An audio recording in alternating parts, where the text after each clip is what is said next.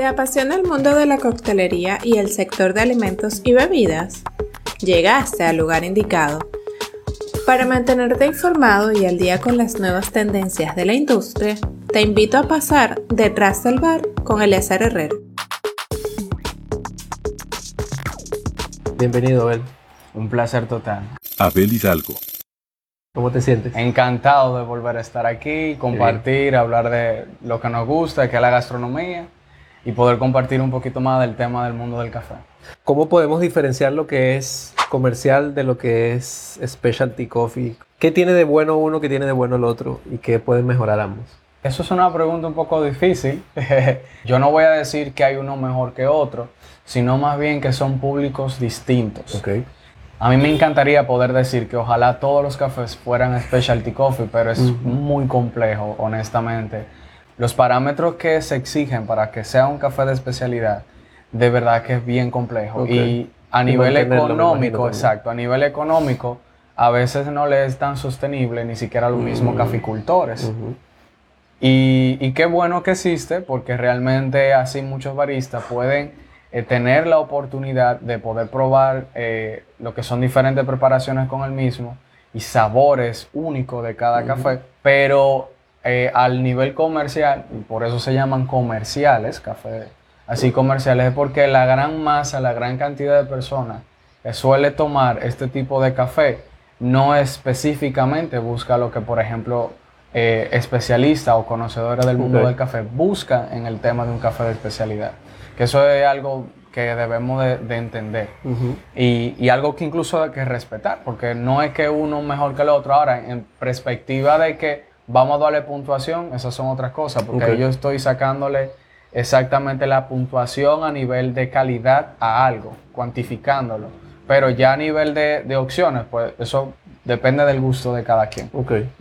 Tomando en cuenta que quisiéramos aumentar el consumo de café de especialidad en el público general, ¿qué crees tú que puede hacer falta para que eso se logre? Sí, con referente a eso a nivel eh, mundial en general, nosotros mismos vamos a ubicarnos en Latinoamérica, nosotros no sabemos apreciar el café de buena calidad. O sea, somos muy pocos los que sí se inclinan por ello. De hecho, yo he tenido la oportunidad de, de encontrarme clientes comensales en general que yo ofrezco un café de especialidad en cierta cafetería en la que he solido trabajar antes y me dicen, pero ¿de qué tú me hablas? O sea, yo lo que quiero es beber café, eso no me interesa. Entonces, eh, uno como barista se siente hasta mal. ¿sabes? Porque que tú dices, o sea, yo trato de brindar calidad, pero entonces mi cliente Entonces, no sí. entiende esa calidad que le estoy brindando. Fíjate que también ocurre mucho de que hay muchos, hay muchas marcas y muchas personas que suelen comprarle café al caficultor y ni siquiera valorizan el trabajo del caficultor, como, caficultor como tal. O sea, le pagan poco, el mismo no recibe la recompensa que eso lleva detrás. Algunos caficultores tienen personas en específica, pues las mismas seleccionan el café en una gran bandeja o mesa, uno por uno, Wow. cada café que va a ser un paquete. Entonces, sorprendente lo, lo arduo que es el trabajo que hacen eh, los grandes caficultores y ya luego entonces para poder llegar a la taza eh, es muy diferente. ¿Qué es lo que tenemos que tener en cuenta? Valorar el café. O sea, valorar de dónde viene, el Exacto. por qué el origen, eh, por qué incluso las especificaciones que tiene. En esta quinta ola del mundo del café, ya debemos de cambiar el chip de que solamente funciona para yo despertarme. Eh, hay una historia detrás de eso. Tomen café de una manera que sea con conciencia, no solamente por beberlo, Exacto, para disfrutarlo. para disfrutarlo. Eh, ¿Cómo está actualmente el consumo del café acá en República Dominicana? Va en aumento, realmente va muy en aumento. Hace tiempo atrás pude tener la oportunidad de poder incluso hacer una investigación donde observamos de que el dominicano en aquella etapa, eso fue para el 2019-2020, está ya evolucionando a lo que vendría siendo un consumo un poquito mayor y está cambiándose a un paladar un poquito más exigente, de hecho. Sin Eh, azúcar. No a tanto Todavía ahí. no. Vamos por el camino para allá, pero aún siguen agregándole azúcar al café. El consumo de café que ahora mismo sí tiene el dominicano, que es más popular, es un consumo de tazas blancas. A lo que llamamos, por ejemplo, bebidas mezcladas, vendría siendo ya con leche o con algún tipo de cremador o algo así en específico. Y también mencionar de que el consumo es como de tres eh, tazas por día. Por persona. Exacto, por persona. ¿Qué consejo le darías tú a quien quiere tener una mejor taza de café en su casa? A nivel de qué café elegir, qué técnica necesito, qué implementos necesito para hacer, sobre todo para quienes quieren comenzar a hacer mejor café en su casa. Bueno, es muy popular lo que es la cafetera greca, que realmente es una marca. Se llama greca. Es una marca muy popular en Latinoamérica. Lo que les sugiero es que investiguen las maneras correctas de poder preparar este tipo de método. Al igual también pueden curiosar ya con la French Press o prensa francesa, más bien en español, para que puedan ver también los diferentes tipos de matices que pueden tener de esta preparación que es maravilloso lo que se puede obtener de ahí. Y obvio, la selección del café. O sea, es muy importante que tengan en cuenta que van a tomar, incluso verificar que sea importante también, incluso que sea origen dominicano si están en República Dominicana, o más bien lo, lo cambio, que sea en su país. ¿Por qué? Porque es ideal que apoyemos lo local. Donde sea que estén viendo este video, apoye su país, que, que, lo necesita. Ver el tipo del tueste, dependiendo de mi gusto, porque cada tueste tiene digámosles una, una intensidad diferente y puedo obtener aromas y sabores totalmente distintos. ¿Algún detalle que yo tenga que fijarme sí o sí que sea importante al momento de ver la, la, la, bolsita o la fundita de café? ¿Qué necesito yo ver exactamente que me diga a mí, mira, vamos a probar este, a ver qué tal me va? Claro, un café bueno, un café de especialidad, un café eh, de mucha calidad. Su presentación menciona todo de dónde viene, la fecha de caducidad, incluso la característica que tiene el mismo, o sea, todo lo menciona. Eso es lo que usted tiene que tener mucho en observación. Lamentablemente hay muchos cafés todavía en Latinoamérica, no solamente en nuestro país, que todavía no mencionan ni siquiera la fecha de caducidad. Sí les voy a mencionar de que una vez un café que se haya caducado, pasa un tiempo digamos, no sé, un mes. El mismo no es que, ah, me lo bebí, me va a hacer daño, ni nada por el estilo, sino más bien que va bajando el nivel de, eh, de sensaciones organolépticas que tenga el mismo. Pero obvio, si ya pasó el año, puedes entonces, dependiendo de cómo esté envasado y, y, el tipo de clima que tenga el mismo, puede hacer que le afecten algo. Pero normalmente este tipo de producto, a menos que tenga un choque térmico de alguna manera, no sufre una condición que me pueda eh, producir algún tipo de daño. Lo que sí es importante que para poder consumir algo que sea a nivel de salud bueno, positivo a mi cuerpo, que esté entre las fechas antes de, de caducar. Bien. no se detengan nada más en lo que estoy acostumbrado y es la costumbre de toda la vida. La zona de confort. algo más, exacto. Salgan de su zona de confort, prueben algo diferente que no se van a arrepentir. Y a lo mejor si no le gustó, sigue probando porque en verdad que la gastronomía, algo bonito que tiene la variedad que le ofrece. Exacto. ¿Siempre mejor en grano o puede ser ya comprado molido? Sugerencia, que siempre sea en grano. Si tiene la manera de cómo molerlo y si no, pues entonces las opciones sería poder comprarse un buen molino que sea, voy a mostrarlo, que sea de este tipo y es súper fácil de adquirir. Y al que no, pues y quiere aprender un poquito en su casa, una manera eh, un poquito eh, ortodoxa, un poquito diferente, sería ya utilizarlo con, la licuadora. Oh, sí, el único inconveniente que tiene es que quizá el nivel de molido no sea un perfil tan igual, sino que van a quedar varios molidos distintos dentro del mismo. Pero eso es para ir probando poco a poco.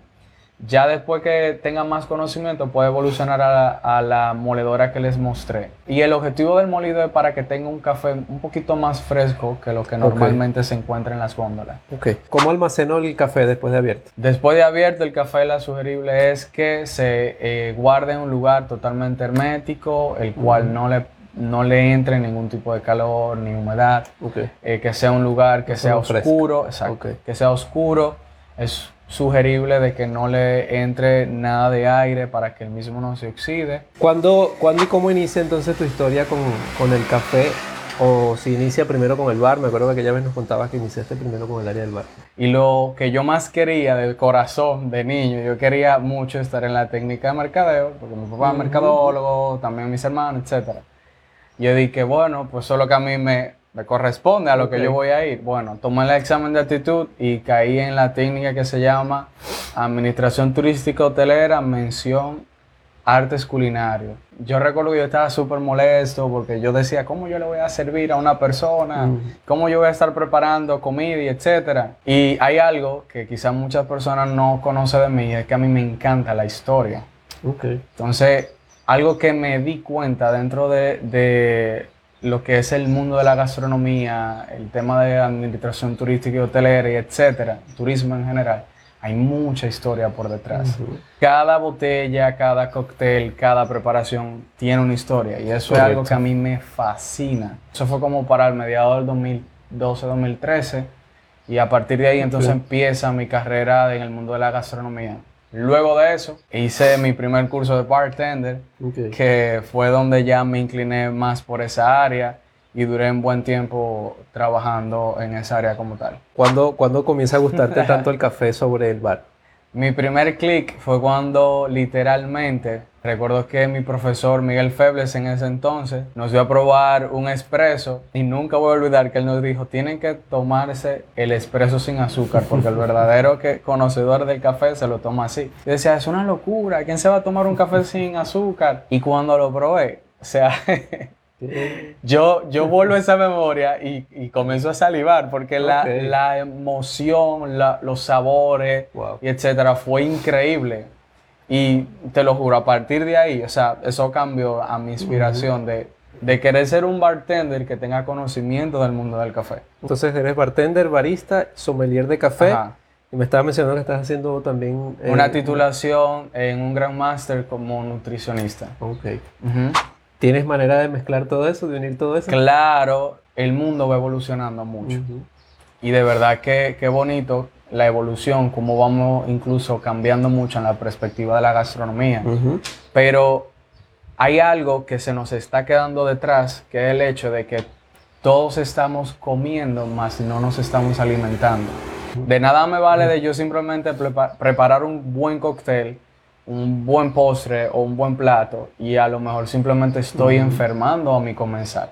Yo quiero que ese comensal esté conmigo para siempre, pues les voy a dar algo que sea más que solamente una comida más, sino un alimento que se pueda nutrir de eso. ¿Dónde trabajas actualmente? Actualmente estoy trabajando en Nestlé Professional, que pertenece a Nestlé Dominicana, donde estoy desempeñando el puesto de barista specialist para Latin Caribbean. Ok, bastante trabajo entonces.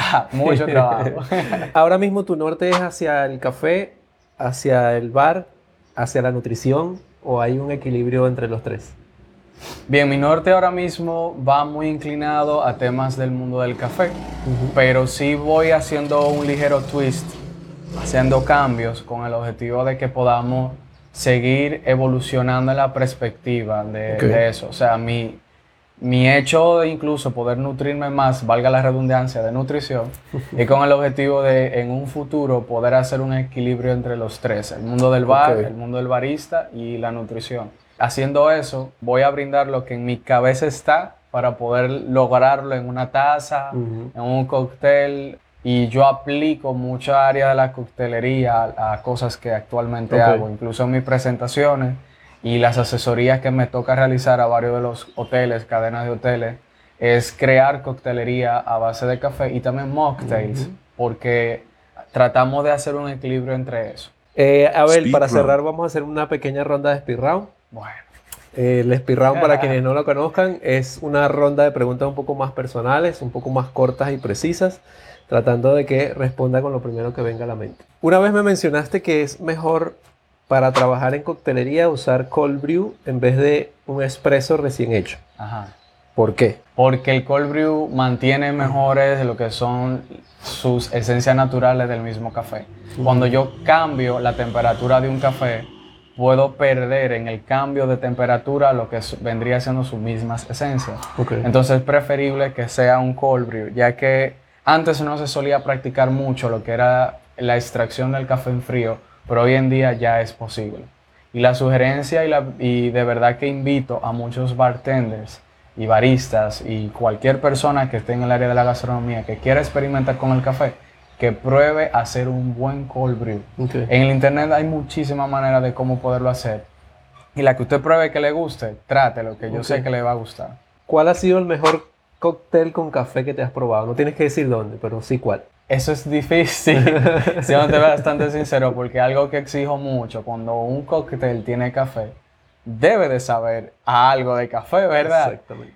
Bueno, hubo un tiempo atrás que me bebí un espresso martini que de verdad fue increíble. Ese espresso martini tenía incluso una sensación con una pizca, me parece como de algo salino, no estoy muy seguro si era sal, pero me gustó mucho porque fue, me empapó la boca de sabor. tenía textura. Tenía mucha textura. A ver, ¿qué le recomiendas al que está eh, iniciando en esta área para barista, no para entusiasta de consumir una buena taza de café, sino quien está iniciando en el área de barismo? Trate de hacer una lista de los lugares que usted vea que sea del mundo del café en su país, para que conozca la variedad de ofertas que tiene el mercado y que no se detengan. De verdad que el poder curiosear y nosotros experimentar con el café es lo que hace que todo esto evolucione.